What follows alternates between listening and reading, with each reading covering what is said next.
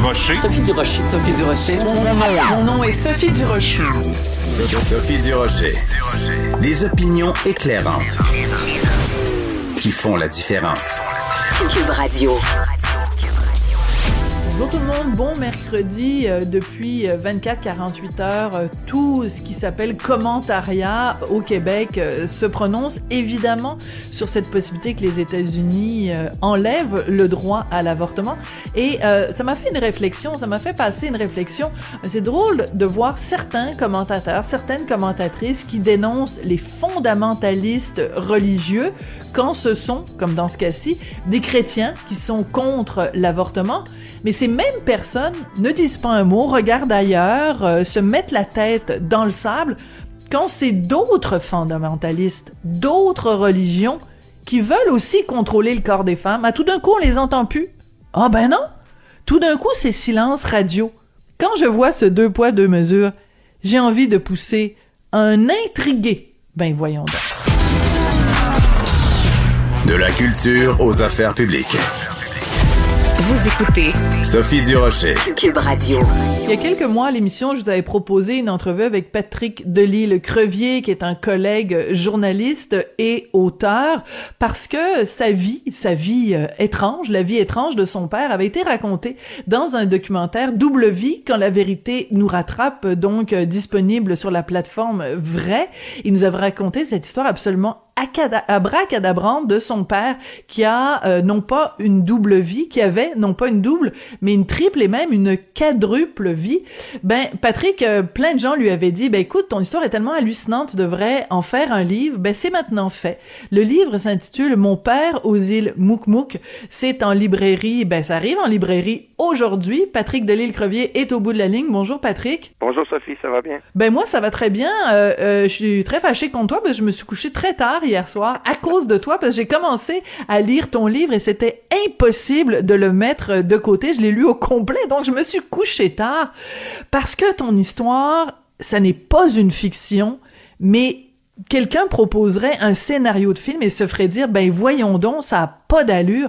Comment tu pourrais résumer en quelques mots l'histoire absolument rocambolesque de ton père Roland Delille? En réalité, c'est l'histoire d'un jeune garçon qui connaît pas vraiment son père et qui euh, passe une grande partie de sa jeunesse, de son enfance et de son adolescence à le chercher d'une façon ou d'une autre et qui finalement, euh, le jour des funérailles de son père, euh, se retrouve au salon en pensant qu'il y allait, qu'il allait avoir peut-être quelques personnes et finalement, c'est un c'est un rassemblement, c'est plein de voitures dans le stationnement, et euh, au bout de tout ça, dans, cette soirée, ben, je découvre que mon père a une double vie.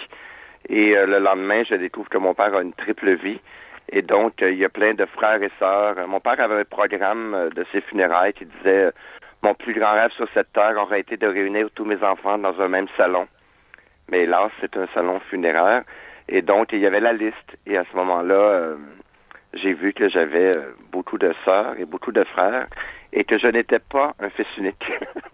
Hmm. C'est un peu ça ma vie. Puis après ça, ben, c'est un peu, euh, c'est un peu la deuxième partie du livre, c'est un peu ma, ma rencontre avec, euh, parce qu'il y a eu comme une espèce de, de, de, moment, de temps mort entre euh, la mort de mon père et la découverte de cette famille-là. On a comme pris, il y a un blackout, il y a eu comme une espèce de, de dix ans où le temps a fallu assimiler tout ça avant de se rencontrer et de, développer euh, une relation vraiment filiale et familiale euh, avec mes frères et sœurs. Donc, la deuxième partie, c'est un peu la vie de famille que j'ai maintenant euh, et que je pensais jamais avoir dans ma vie. Qui, dans sa vie, grandit comme fils unique et se retrouve dans la trentaine avec une famille qui déballe, qui débarque en famille, en format Costco.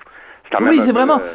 C'est vraiment format Costco. J'adore la formule. Elle est reprise dans, dans le livre parce que, écoute, tu, tu commences le livre avec un, un arbre généalogique. Donc, euh, on, on, est obligé vraiment de le suivre pendant tout toute la lecture du livre parce qu'il y a tellement de personnages qu'à peu près, à un moment donné, on se souvient plus qui est qui.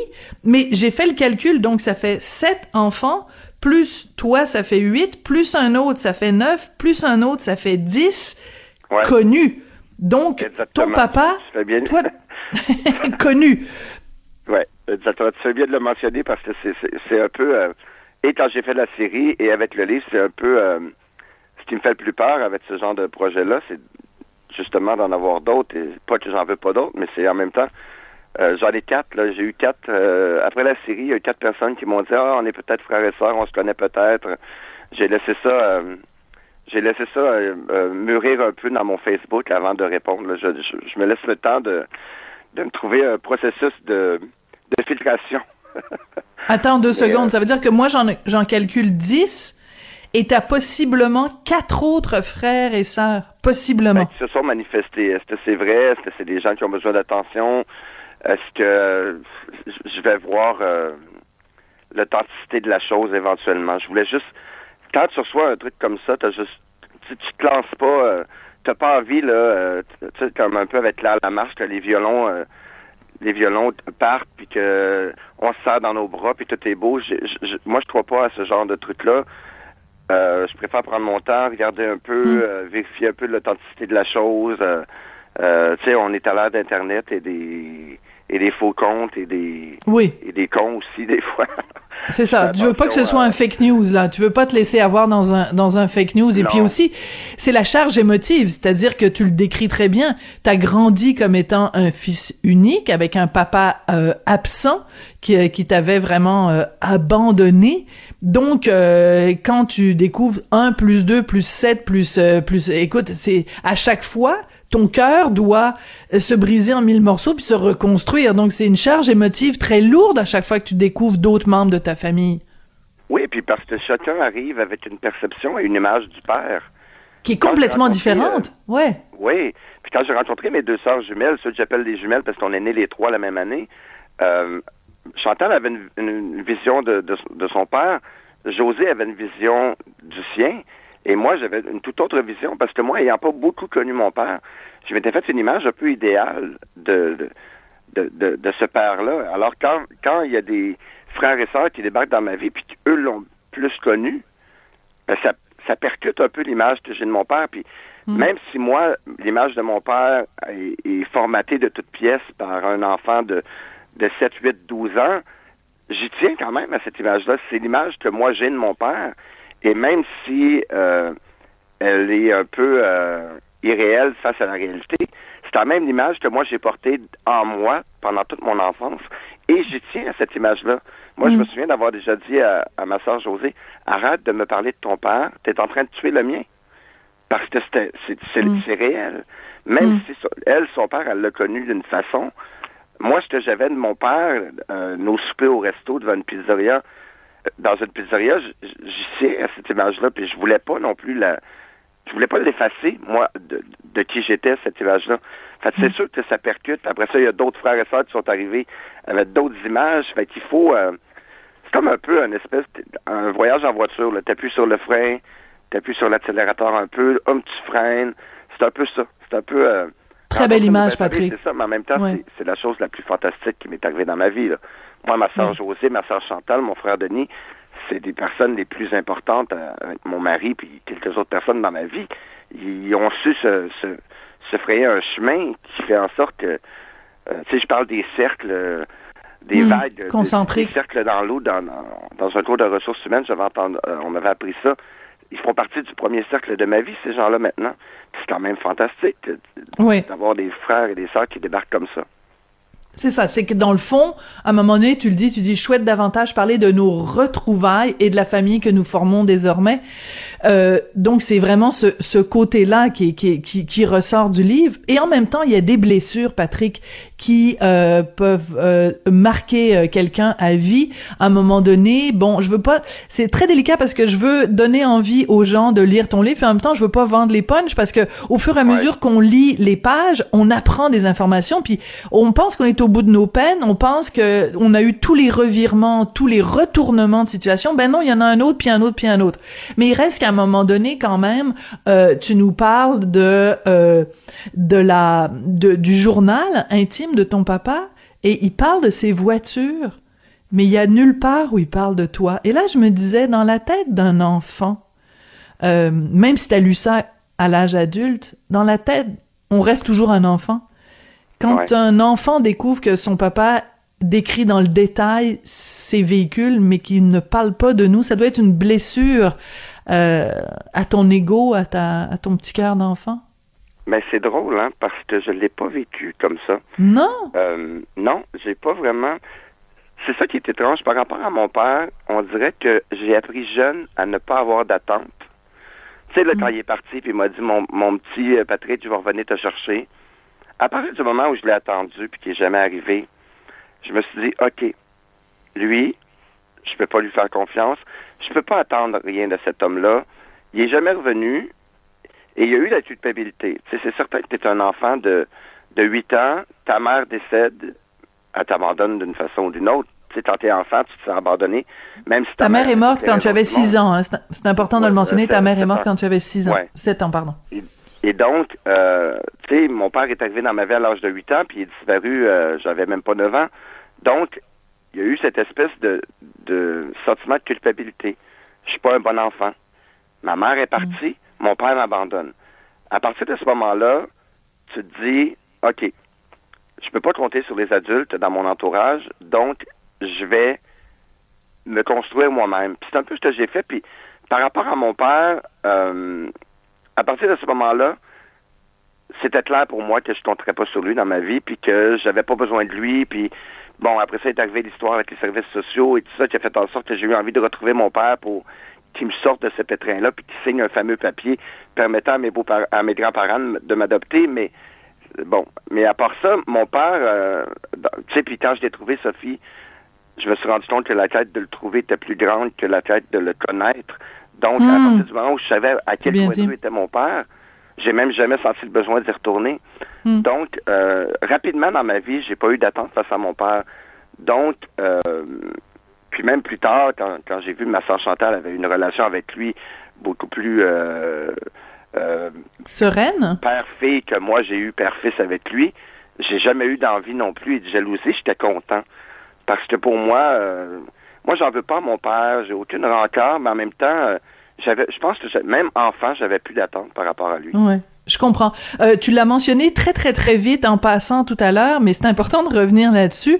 Euh, ta sœur Josée, ta sœur Chantal, des, des demi-sœurs évidemment, parce que vous n'avez pas la même mère, mais vous avez le même père. Vous êtes tous les trois nés la même année. Donc ça veut dire que Roland Delille, la même année, il a euh, fait un enfant à sa femme avec qui il était marié et Mhm. à sa maîtresse numéro un et sa maîtresse numéro deux. C'est quand même très particulier. Ah oui, c'est fou parce que puis le, le plus grand mystère, c'est que ces femmes-là se connaissent.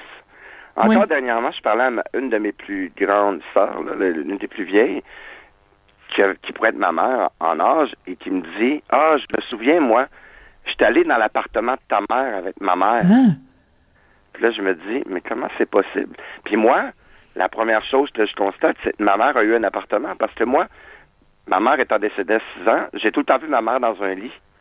Sais, ma mère, pour moi, habitait toujours avec ses parents parce qu'elle était trop malade, de leucémie et tout. Et là, j'apprends que ma mère a eu un appartement sur Prince Arthur et tout. Puis elle a même une photo de l'appartement de l'extérieur, ma soeur. Puis elle me montre ça. Je me dis, mon Dieu, c'est, c'est fou, là. J'ai appris aujourd'hui que ma mère avait habité sur Prince Arthur. Donc, euh, la triple vie de mon père m'amène. Mes sœurs ont été en relation avec euh, ma mère, ils connaissaient ma mère. Même ma soeur me dit Ah oui, Pierrot. Je t'appelle ma mère Pierrot. Elle, Ben Oui, oui, elle j'ai s'appelait. Pierrette. Elle, elle- elle- Ouais. tout le monde l'appelle Pierrot, mais elle s'appelle Pierrette. Donc, c'est ça. On découvre à chaque fois des nouveaux éléments. Ce que tu as fait, en fait, c'est euh, du journalisme d'enquête sur ta propre vie. Habituellement, journaliste d'enquête, on va aller faire des enquêtes sur un politicien ou sur une situation euh, dans une compagnie euh, tordue. Ou bon. Et toi, tu as fait du journalisme d'enquête sur ta propre vie. C'est très particulier. Ça le décrit très bien. C'est exactement ça. Mais en même temps, ça fait, dou- ça fait quoi, là, euh, 2000 2008, ça fait 14, 14 ans. euh, qu'on- qu'on est là-dessus, qu'on en parle, qu'on trouve des pistes à chaque fois. Euh, puis le mystère de nos mères, on ne le saura jamais parce que les, les trois sont décédés aujourd'hui. Quand j'ai rencontré Chantal, sa mère euh, faisait de la démence, alors il était trop tard. Mhm. Mais le mystère de ces femmes-là qui se connaissaient, moi, Chantal, c'était une amie d'enfance avec qui je jouais tout le temps. Et nos mères jasaient pendant ce temps-là. Puis Oui. Et ça, c'est important de le mentionner, c'est que tu jouais avec Chantal et tu ne savais pas que c'était ta demi-sœur, mais elle savait que t'étais son demi-frère. C'est Ouais, pété. Excuse-moi de te dire ça, mais c'est pété. Puis pire encore, moi, je cherchais mon père à cette période-là. Puis juste devant moi, j'avais une petite fille qui le voyait euh, à chaque semaine. Mais puis moi, je cherchais comme un fou en, en épluchant les pages de, de- de- du bottin et tout. Mais devant moi, j'avais une, une petite fille qui, elle, était en contact avec mon père. Mais C'est fou. tous les liens se faisaient pas à cette époque-là. C'est assez fou, là. Ouais. c'est ça qui est. Puis le mystère des femmes, comment ça se fait que les trois femmes. Ma mère chantait avec la mère de, de José, qui était la femme de mon père. Puis comment ça, ça s'explique tout ça, on le saura jamais. C'est c'est- c'est le Patrick- plus grand mystère de cette histoire-là. Oui, alors Patrick, euh, c'est tout le temps qu'on a, mais je veux dire deux choses. Premièrement, j'encourage tout le monde à lire ton livre, Mon père aux îles Moukmouk, parce que c'est extrêmement bien écrit. Euh, il y a beaucoup de passages très touchants. Ça se lit comme un roman policier. Euh, c'est rempli de, de, de retournements. Ça, c'est la première chose que je veux dire. La deuxième, c'est publié chez Libre Expression, euh, est disponible sur la plateforme Cube Livre. Et la deuxième chose que je veux dire, c'est donc il y a eu ce, cette série documentaire Double Vie qui est en ligne que les gens peuvent regarder sur Vrai. Et maintenant, il y a ton livre. La prochaine étape, il faut qu'il y ait un film, il faut qu'il y ait un scénario de film pour raconter cette histoire-là, non? C'est assez fou parce que depuis euh, que les médias l'ont entre les mains, c'est ce que j'entends le plus. La journaliste de la presse hier me disait ça. Tout le monde me dit c'est un film. Ce- livre-là doit être un film. Donc je pense que je vais. On m'en a déjà parlé. Il y a déjà des, des, des, des maisons de production qui m'ont dit ah hey, ton livre, euh, on a entendu parler de ton histoire, ça ferait peut-être un bon film. Donc je vais peut-être être. J'ai une pudeur parce que je me disais est-ce que je pousse ça encore plus loin mon histoire pour en faire un film, mais en même temps la réponse de ceux qui ont lu le livre jusqu'à maintenant, tout le monde me dit ce livre-là doit être un film. Alors euh, peut-être... Je, vais- euh, je pense que je vais y penser. Oui, tu penses à qui jouerait le rôle de Patrick Delisle-Crevier? Je sais pas, Roy Dupuis ou euh, Johnny Depp, qui sait? Merci beaucoup, Patrick. Bien, j'ai plus dans mon format, mais Ah! oui, ça serait une bonne, une bonne idée. Oui, c'est ça, c'est le bon format. Patrick Delisle-Crevier, merci je- ça fait plaisir. Donc, euh, tu es bientôt. journaliste et auteur et tu sors aujourd'hui Mon père aux îles Moukmouk. Et euh, ben merci beaucoup, Patrick. Merci beaucoup, Sophie.